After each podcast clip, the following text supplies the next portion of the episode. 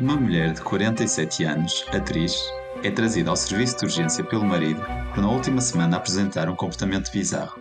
E aquilo que te vamos perguntar é qual dos seguintes é o diagnóstico mais provável.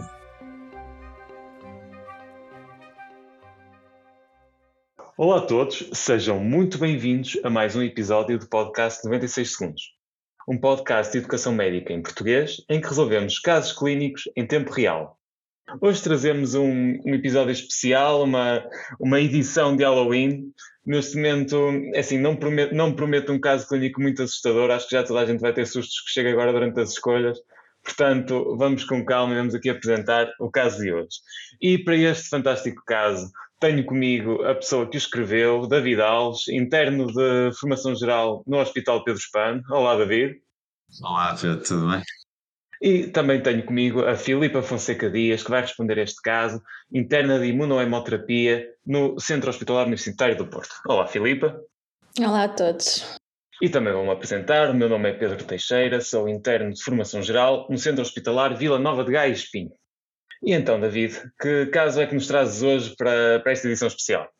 Vamos a isso. É um caso que vamos tentar que não seja muito assustador, como tu disseste, mas que retrata uma mulher de 47 anos, atriz, que é trazida ao serviço de urgência pelo marido por na última semana apresentar um comportamento bizarro. O marido refere que a esposa deixou de ir ao teatro local onde trabalha, passando a maior parte do tempo deitada na cama a chorar ou a deambular lentamente pela casa e encontra muitas vezes a deambular nos períodos noturnos. Adicionalmente, passou a apresentar recusa em se alimentar e em beber, justificando tal comportamento porque os mortos-vivos como eu não precisam de alimento, SIC, ou ainda porque os meus órgãos já não existem, SIC. De antecedentes pessoais, destaque para uma doença do refluxo gastroesofágico que está medicada com imoprazol, e a doente apresenta ainda desde há um ano seguimento em consultas de psiquiatria por uma perturbação borderline da personalidade com histórico de comportamentos autolesivos, mas sem tentativas de suicídio. Nega-se hábitos tabágicos, consumos etílicos ou toxifílicos ou toma de outra medicação. Ao exame obje objetivo, a doente apresenta um ar emaciado, palidez cutânea e um olhar cabisbaixo e vazio de olhos encovados. Os sinais vitais apresentam-se dentro dos valores da normalidade e, ao exame do estado mental, apresenta uma lentificação psicomotora, um discurso monocórdico e aumento da latência das respostas. Quando questionada sobre o que sente, responde apenas já não sinto, porque já não existe, SIC, permanecendo no estado de mutismo na restante observação. Não foi possível apurar atividade alucinatória de caráter auditiva, visual ou tátil e o exame toxicológico da urina é negativo. E assim, aquilo que perguntamos, numa primeira instância, é qual dos seguintes é o diagnóstico mais provável. Temos então uma mulher que nos aparece à urgência com o que nos, com, o que nos chama mais a atenção é um comportamento bizarro à partida, não é? Portanto, à partida teríamos que descartar causas uh, orgânicas, não é? Mas sugere-nos uma patologia psiquiátrica, muito possivelmente. Ora, pela história que nos conta, então, o marido diz que deixou de ir trabalhar, tem estado mais, uh, mais na cama, tem estado mais triste, com um comportamento mais lentificado, ou seja, isto pode nos apontar assim para um, um humor tipo mais depressivo, uh, para uma falta de vontade de fazer aquilo que gosta, não é? Atriz, uh, deixa de ir ao, ao, teatro onde trabalha, portanto, uma uh, anedonia humor depressivo. É importante ressaltar também, deixou de comer, deixou de beber, isto, ou seja, já aponta aqui para uma somatização de toda esta patologia psiquiátrica que possa estar uh, subjacente nesta, nesta, nesta doente. E depois temos aqui então estas frases, estes, esta parte SIC que ela nos diz: os mortos vivos, uh, como eu, não precisam de alimento, os meus órgãos já não existem. Isto, isto são delírios, não é? Isto acho que são tipo os delírios nihilistas que, que, que, já nos apontam mais precisamente para essa patologia, para uma patologia mais, mais psiquiátrica. Bem, dos antecedentes pessoais da, da senhora, nada, nada de patologia orgânica, nada a apontar, da, da patologia psiquiátrica. Uh, a perturbação borderline que, com que a nossa paciente é seguida já há um ano em psiquiatria, de facto pode nos levar também já a pensar num distúrbio que possa ter um distúrbio psiquiátrico, ou seja, hum, a existência de um distúrbio psiquiátrico um, num, num, doente leva à predisposição de mais distúrbios uh, psiquiátricos. Não é que haja necessariamente essa, esse seguimento, mas pode haver essa, essa predisposição. Portanto, a, hum, a nossa doente tem uma perturbação borderline de personalidade. A perturbação borderline de personalidade leva àquela um, características autolesivas, um, a, tentativa, a dificuldades de relações interpessoais, a uma personalidade um pouco depressiva, ia dizer momentaneamente, mas não, não é momentaneamente que eu queria dizer, tipo, por, periodicamente, era mais o que eu queria dizer, que pode corresponder a esta, a esta fase em que a senhora se esteja a apresentar agora na urgência, o que, o que pronto, corrobora também um bocadinho esta, esta, esta potencial um, patologia psiquiátrica. Depois, o exame objetivo é, é uma somatização, acho eu, de tudo aquilo que a senhora está hum, a, a vivenciar uh, psiquiatricamente. A recusa alimentar, a recusa, uh, a ideia da atração justifica o seu ar, o seu ar demasiado, a sua palidez, as, a lentificação psicomotora, o, o seu discurso monocórdico, tudo isso muito compatível com o seu quadro depressivo. Uma frase também que, que o David disse: já não sinto porque já não existo, mais uma vez refere um discurso delirante. Um, ou seja, tudo isto acho que aponta Claro que teríamos que descartar sempre patologia orgânica, e isto é sempre importante no exame, se for uma das opções, descartar patologia orgânica primeiro, mas temos aqui todo um quadro que aponta muito para uma possível uh, patologia psiquiátrica. E, um, e, assim, e, e neste contexto, o diagnóstico mais provável na minha opinião, antes de ouvir as opções do David, mas seria um possível síndrome de Cotard mas gostaria de ouvir as, as opções que o David traria e saber também a opinião do Pedro. O que é que tu achas?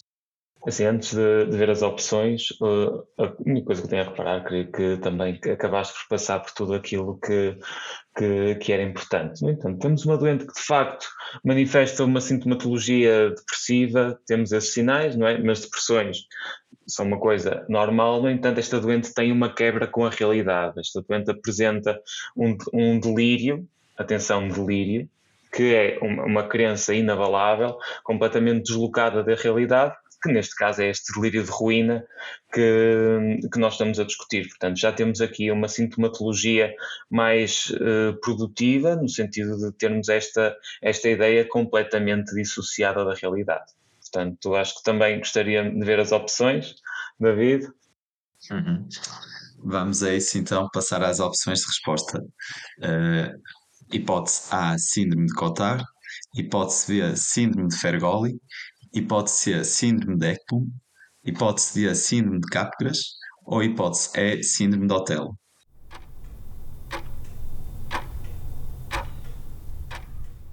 Pronto, Filipe, creio que acho que até já tinhas referido o nome do, do síndrome pelo qual estávamos, estamos a falar, não é?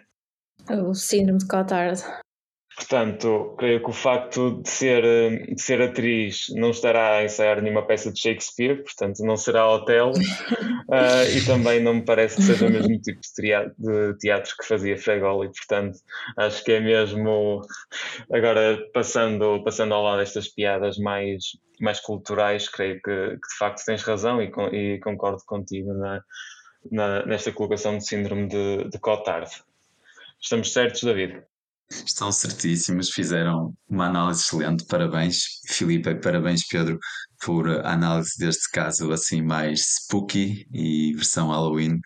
Mas realmente nós estamos perante uma, uma mulher, como vocês disseram, que tem toda a, os sinais e sintomas sugestivos de uma possível patologia psiquiátrica, embora apresentando-se no serviço de urgência, seja importante excluir causas orgânicas.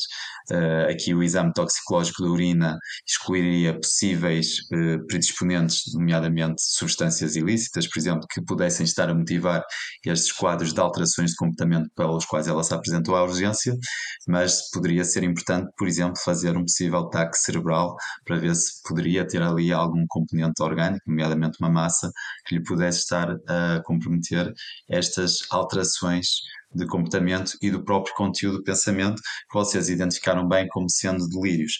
Delírios nada mais são, como o Pedro disse bem, que crenças falsas que são mantidas e irredutíveis, mesmo após uma argumentação lógica e que não podem ser explicadas pela, pela cultura daquela pessoa, pelo, pela própria religião que ela possa ter. E de facto ela apresentava isso com estes delírios de ruína ou nihilistas, como a Filipa mencionou bem, quando refere que como se identificando quase como um morto-vivo que não precisa de alimento ou dos seus órgãos já não existirem. Estes delírios e esta podem se enquadrar muito bem nesta perturbação borderline que a Filipa acabou por referir, que pode predispor a uma patologia psiquiátrica que esta doente poderia ter, nomeadamente podemos deduzir, se calhar, de uma possível depressão, já com algumas características psicóticas, embora, e ressalvo que não foi possível apurar esta atividade alucinatória, mas que já estava no, num campo do, da psiquiatria que chamamos da paranoia, não é? Com os delírios não paranoides e que são mais associados à persecução e muito típicos da, da esquizofrenia, mas de ruína, como estava a dizer. E assim sendo, vocês foram, e muito bem pela síndrome Cotard, que não deixa de ser uma perturbação neuropsiquiátrica rara, mas que nós uh, gostamos neste, neste também episódio especial de Halloween de falar, em que é mesmo caracterizada por estes delírios nihilistas, em que muitas vezes os doentes referem ou que estão mortos, ou a apodrecer, ou que não têm órgãos. E pode chegar a um extremo que põe em causa a vida e eh, nomeadamente como esta doente apresentava, em que já não apresentava uh, uma função básica que era alimentar-se. Analisando as outras hipóteses de resposta, Uh, foi engraçado e ela realmente, atriz, poderia estar a interpretar uma peça de Shakespeare, mas não era Otelo. Otelo conhecido pelo ser mais uma síndrome associada ao ciúme, em que normalmente é mais característica do, dos homens, uh, uma patologia mais prevalente em homens, que acreditam muitas vezes que as mulheres estão a ser infiéis e por isso é também designada da síndrome de ciúme. E uh, embora não haja uma evidência que isso possa estar a acontecer, eh, as pessoas creem inabalavelmente e, portanto, têm delírios de ciúmes que o parceiro ou a parceira o está a trair. No caso de um síndrome de Fergoli, é uma síndrome em que a pessoa acha que uma pessoa que ele desconhece foi uma por uma pessoa que conhece, normalmente com o objetivo de perseguir e tirar um bem dessa, dele próprio, nomeadamente uma possível herança. Isto contrastando com a síndrome de Capgras, em que o doente acha que uma pessoa que ele conhece foi trocada por uma pessoa que o desconhece, normalmente um duplo. E por fim, a síndrome Beckman, não muito falada, mas é caracterizada por uma crença delirante que possamos estar infestados por vermes ou pequenos insetos e outros pequenos animais coisa que aqui não era não era uh, mencionada mencionava sim uh, a possível ruína dos órgãos, mas ou a ausência deles, a ausência de possível sangue também, e que não é, é ligeiramente diferente desta síndrome de Ekman. Não, não confundir, no entanto, com a atividade alucinatória que pode existir, nomeadamente com a toma de estupefacientes, como seja a, a cocaína, em que aí o, a pessoa também pode não querer exatamente que, tem, que está infestada por animais, mas muito típica um sintoma de formicação e de possível infestação, que sente que os bichinhos e até os pode ver, mas aí já não entramos no domínio dos delírios, mas sim no, atividade, no, no, no domínio da, das alucinações, em que no fundo é a percepção de algo que não lá está, portanto que não é real e muito bem pela vossa análise. E acho que agora passava a palavra a ti, Pedro, que também uh, propuseste mais uma pergunta para, para este caso e que eu acho que poderíamos analisar outra vez, porque pá, foram fortíssimos na análise desta patologia psiquiátrica, mas sei que pre- preparaste uma travessura, vamos ver, para esta segunda parte, por isso passo novamente a palavra. Portanto, vamos lá ver esta, esta pergunta que, que, que nós acrescentamos, que é, então, é iniciada nutrição entérica através da sonda nasogástrica nesta doente. Qual dos seguintes parâmetros analíticos é expectável que se encontre aumentado? Portanto, esta é uma pergunta que se calhar é um bocado difícil vocês responderem sem eu dizer as opções, não é? Porque há, há, centenas de, de, parâmetros que nós, que nós podemos pedir. Se, se quiserem já desenvolver alguma, alguma previsão do que, é que, do que é que estão à espera, também são livres de fazer, mas se calhar é, é melhor, é melhor dizer as opções. O que é que preferem? É sim, realmente sem saber opções, há muita coisa que pode aumentar e muita coisa que pode diminuir. Uh, se calhar com as opções seria mais fácil irmos desenvolvendo e o raciocínio do que poderia aumentar, que poderia diminuir e ir debatendo. O que é achas, David? Ok, portanto eu vou lendo as opções. Uh, e as opções que, que nós temos então, vou, vou só relembrar este lead-in, que é qual o parâmetro analítico que estará aumentado nesta doente após iniciarmos a nutrição entérica. E então temos a opção A, a hemoglobina, a opção B, fósforo, a opção C, peptídeo C, a opção D, potássio e a opção E, vitamina B1 ou tiamina. E qual destes valores é que esperam que vai estar aumentado relativamente a quando a doente entrou?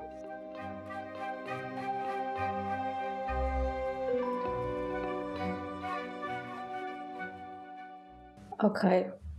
Então, ora, analisando opção por opção, a primeira seria era a hemoglobina. A hemoglobina estaria uh, diminuída porque iria haver uma hemodiluição, portanto uh, a hemoglobina iria baixar, ou seja, ela estaria mais concentrada ao início, portanto iria haver uma hemodiluição, portanto não seria hemoglobina. O fósforo, ora, havendo nutrição entérica, poderia ocorrer um fenómeno de refeeding na, nesta doente. E ao haver o fenómeno de refeeding, uh, corremos o risco de o fósforo e uh, o potássio na doente, uh, ou seja, havendo o fenómeno de refeeding, iria uh, aumentar a insulina na doente. E aumentando a insulina na doente, a insulina iria fazer com que o fósforo e o potássio entrassem na célula, nas células. E ao entrarem nas células, iriam diminuir na circulação sanguínea. Portanto, o fósforo e o potássio iriam diminuir na circulação sanguínea. Portanto, o fósforo também iria diminuir. Portanto, a opção B também não seria. Depois a opção C era a opção do peptídeo C.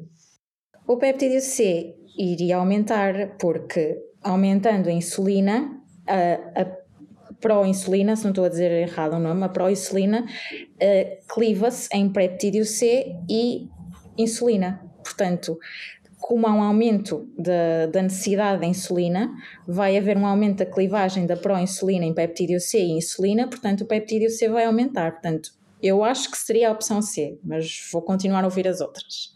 Ok, a opção D era potássio potássio, pronto, já respondi pelo refeeding, que iria entrar na célula e, portanto, iria diminuir. E a opção é da vitamina B1 ou tiamina? A vitamina B1. Ok, eu acho que a vitamina B1 diminui porque. Porquê? Porque estou muito confiante na opção C. Não, estou a brincar. Também, também, também. É, um, é, uma, é uma razão válida. É uma razão válida. é uma razão muito válida. Uh, mas, mas tentando justificar, a vitamina B1 eu acho que diminui porque com o aumento da insulina, a vitamina B1 não é usada numa via bioquímica numa Sim, via é algo, bioquímica. É algo por aí. É algo por aí Estou eu a desenterrar os meus conhecimentos de bioquímica do primeiro ano, mas eu não me lembro do nome da via. Mas acho que a vitamina B1 diminui com o aumento da insulina porque é usada na via, numa via bioquímica. Mas não me vou atravessar com o nome da via, para não estar a dizer errado. Ok, também daqui a pouco já, já, já vamos esclarecer essa parte. David, alguma também bloqueias a mesma posição que a, que a Filipa? Concordas? O que é que tu achas? Posso. Concordo, concordo. Concordo com, com a análise excelente feita pela, pela Filipa, não, não quero acrescentar assim muito mais, salientando só o facto que realmente uh, eu acho que é, é, esta pergunta é muito sugestiva de nos levar para o síndrome de refeeding pelo facto de ser iniciada a nutrição entérica numa doente que estava em jejum, embora não propositado, vai, ela recusava-se a comer, mas estando no estado de jejum, é, é natural que depois, como a Filipa analisou e muito bem, e daí ser bloquear também a resposta C, a partir do momento em que se inicia a nutrição entérica, há uma libertação massiva de insulina que vai propiciar todo um, o decréscimo daqueles iões que ela foi analisando e bem, e, excluindo quer o fósforo, quer o potássio, também creio que o magnésio. E só dar uma pequena chega que eu um, também, por se tratar de uma patologia psiquiátrica, um, é, é muito comum esta síndrome de refeeding na, nos doentes que sofrem de anorexia nervosa e que eventualmente possam ter que ser internados em regime compulsivo e, e no qual este tipo de nutrição tenha que ser iniciado e no qual se tem que ter muita atenção ao modo como se inicia e com, com os cuidados devidos e com o apoio da, da equipa de nutrição, inclusive, para que não haja esta, depois este perigo de vida, que pode, pode ser uma situação life-threatening, exatamente por estas alterações analíticas nos, no, em iões tão importantes como fósforo e potássio com repercussões cardiovasculares. Mas esperava por ouvir a tua resposta e ver se o nosso pensamento estava encadeado para, para a linha certa. Ok, portanto, acho que estão de parabéns, de facto conseguiram escapar-se esta doçura ou travessura e efetivamente a resposta certa é o peptídeo C. Esta, esta é uma pergunta que temos, de, temos que estar sempre à espera na PNA de ver esta integração de patologias, não é? E depois ver esta, esta resposta indireta, não é? Porque nós estávamos à espera de ver um aumento da insulina, só que sendo a insulina induziável, não é? Nós doseamos é o peptídeo C, Portanto, o nosso objetivo é, é também estudar esta parte e fazer com que percebam que na PNA às vezes aparecem estas, estas coisas que parece que vêm do nada, mas que no fim se alinham. Claro que nem sempre é possível em 96 segundos fazer essas associações, percebo, acho que já todos nós passamos por isso, mas elas existem e muitas vezes este tipo de raciocínios é uma pergunta que, mesmo quem não sabia agora, é uma pergunta a menos que vai errar no exame pelo menos se eles no exame seguirem, seguirem esta travessura que nós fizemos aqui. Mas efetivamente a hemoglobina vai diminuir comparativamente à entrada, mesmo por causa daquilo que a Filipa disse, com toda a razão, que é a doente vai, era uma doente que estava muito hemoconcentrada e agora vai ficar com uma diminuição da hemoglobina, apesar de, mesmo que tivesse uma anemia ou qualquer coisa que tivesse a diminuir os valores, ela ia estar hemoconcentrada e ia ter um valor superior ao, ao real.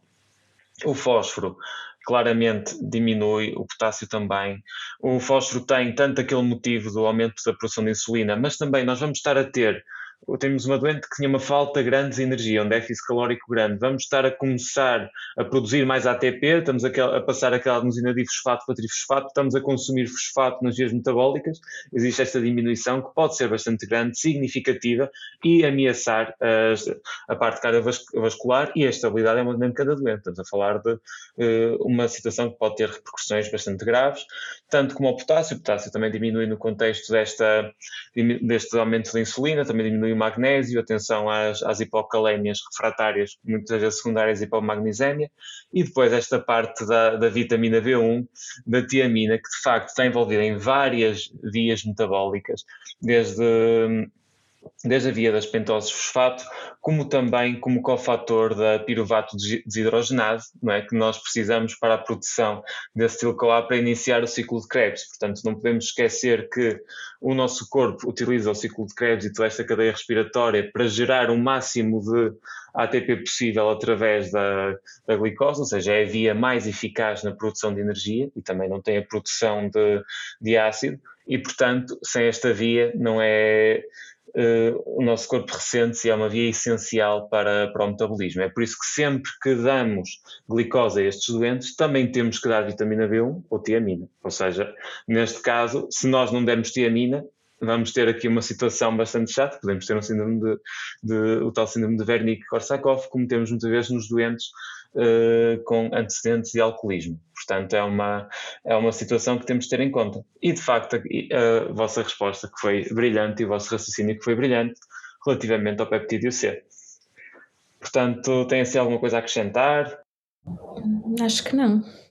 Eu diria que não, e foi, foi uma boa integração deste contexto até mais de ciências básicas e relembrar de, mas de uma situação clínica que, que pode ocorrer, mas lembrar que muitas das vezes acho que queria deixar só isso para os nossos ouvintes, a noção que muitas vezes esses conhecimentos, claro que não é querer assustar ninguém e, e começar eu agora com a travessura faltando um mês para a prova, mas relembrar os nossos ouvintes que às vezes uh, o conhecimento destas, destas ciências básicas e de fenómenos fisiopatológicos uh, podem nos ajudar a, na resolução de casos.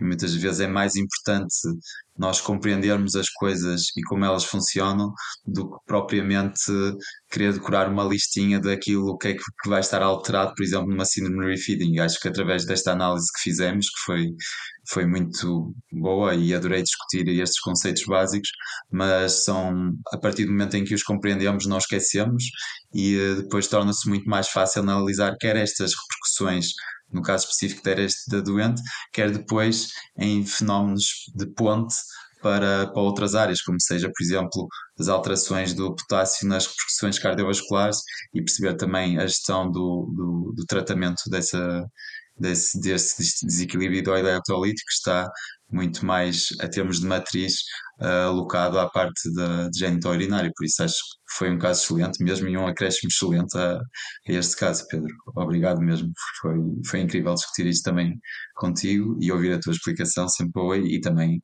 sem dúvida, um, um obrigado, Filipe, por estares aqui a fazer esta análise excelente. E, aproveitando também para fazer uma ponte entre o que o David disse, às vezes, hum, principalmente tendo só 96 segundos para responder às perguntas, acaba por ser muito mais, não só produtivo depois para o resto da, hum, do internato e tudo, mas mesmo na prova, percebendo os conceitos, conseguimos recall them um, ou uh, uh, chamá-los a. Um, uh, lembrarmos-nos deles muito mais rapidamente se os tivermos compreendido que se os tivermos memorizado. Porque tendo memorizado as coisas, nós temos que percorrer uma lista enorme de coisas que memorizamos e em 96 segundos acabamos por não conseguir fazer. Enquanto que se tivermos percebido, o nosso cérebro vai muito mais diretamente às coisas uh, que são necessárias.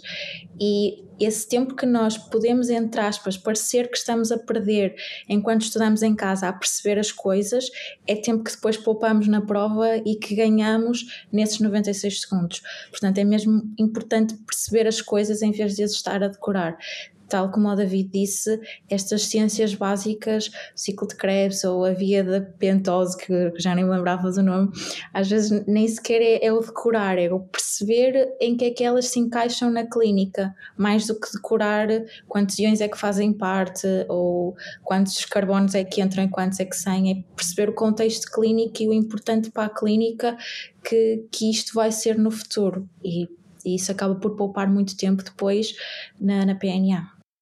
Ok, equipa, muito obrigado, David, muito obrigado pelo excelente caso. Filipa, muito obrigado pela tua excelente análise e muito obrigado aos nossos ouvintes, são vocês que fazem, que fazem com que este podcast exista. Divirtam-se agora no Halloween e sei que agora estamos a entrar numa fase difícil, estamos a entrar na reta final para a prova, para quem vai fazer a prova, estamos a entrar na, nos últimos dias para as escolhas, para quem, para quem vai fazer as escolhas eu posso dar uma mensagem para quem vai fazer a prova. Equipa, isto agora é um mês que passa a correr. Qualquer dúvida que tenham agora de se estão preparados ou não é insignificante. O processo está feito. Agora é só chegar lá no dia e, e fazer a prova. Portanto, calma, eyes on the prize, manter o foco e vão ver que daqui a dois meses vão estar relaxadíssimos e a, e, e a pensar porque é que alguma vez se preocuparam com, com, com, com isto tudo. Portanto, um grande abraço a todos. Foi um gosto ter-vos aqui. Foi um gosto fazer este episódio de Halloween e fiquem bem. Muito obrigada, pessoal. Até à próxima. Até à próxima.